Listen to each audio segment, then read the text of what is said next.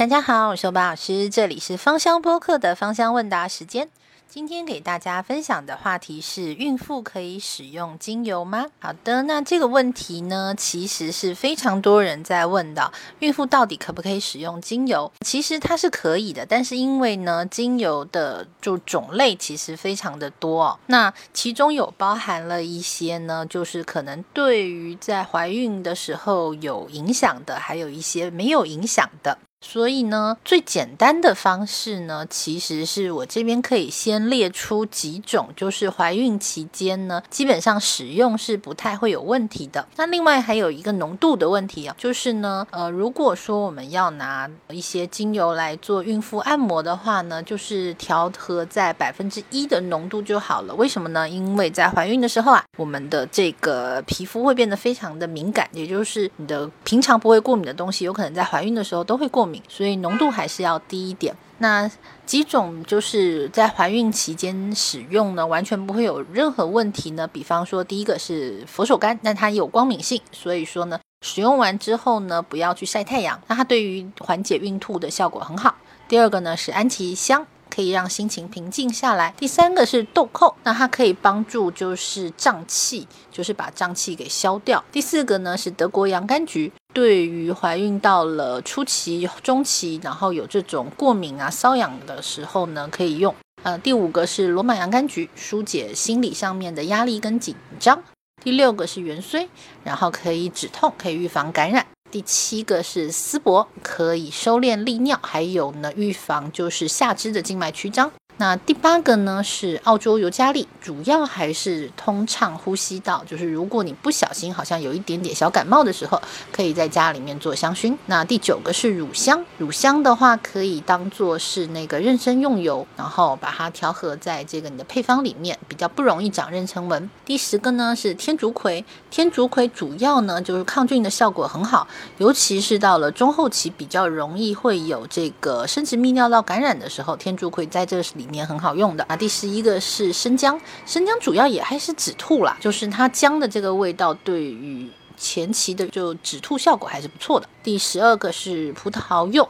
葡萄柚也是用来消肿，尤其是到中后期的时候，下肢水肿会比较严重。那第十三个是一直到那个怀孕到三十六周以后才会用到的茉莉，茉莉主要可以促进就是乳汁分泌，还有加强子宫收缩，所以常常都是在最后要生小孩的时候用啊。第十四个呢是杜松，杜松也是用来消水肿的。第十五个是薰衣草，用来放松心情的。第十六个呢是柠檬，柠檬也有光敏性，所以不要拿去晒太阳，它主要呢就是。是食欲不好、吃不下饭的时候很好用啊。第十七个是红菊，红菊的话也是妊娠油里面的一个比较主要的配方了啊。第十八个是呢橙花，橙花主要是用来消除这个产前焦虑症，当然如果你产后也有焦虑症也可以用。第十九个呢是苦橙，那苦橙的话呢，就是它也是带有一些这个光敏性，不要去晒太阳，那它也是对于消除就是紧张啊这些很有帮助。好。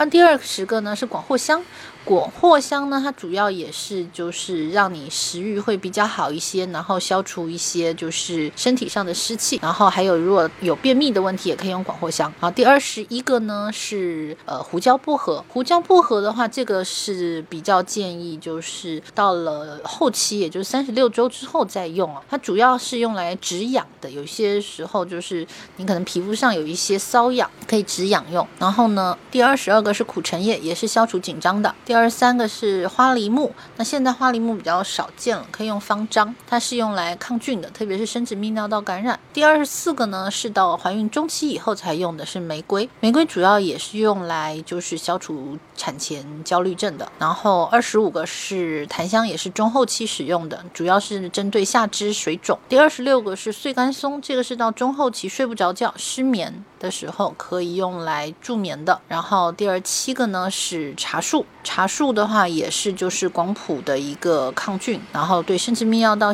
就是这个的这个菌也是比较有帮助的。第二十八个是岩兰草，岩兰草呢就是跟广藿香一样一起使用。那第二十九个呢是这个到了怀孕到中后期才使用的，像是西洋湿草，它主要是针对比较严重一点的这个生殖泌尿道感染。好。第三十个呢是依兰，也是到了中后期用，它主要是香薰啦，就是用来抗这个产前焦虑症的。所以我们就直接跟大家讲三十个你绝对可以用的。那如果还想要再知道有其他哪些可以用的，或者是哪些是不能用的话，这就是有一些专门的书籍或专门的课程才会讲了。好的，那我们今天的分享到这个地方。如果大家想了解更多芳香美活的课程内容，可以加老师微信，了解更多有趣实用的内容。我们的微信号是幺八五二幺五幺七三四七。我是欧巴老师，我们下一期再见，拜拜。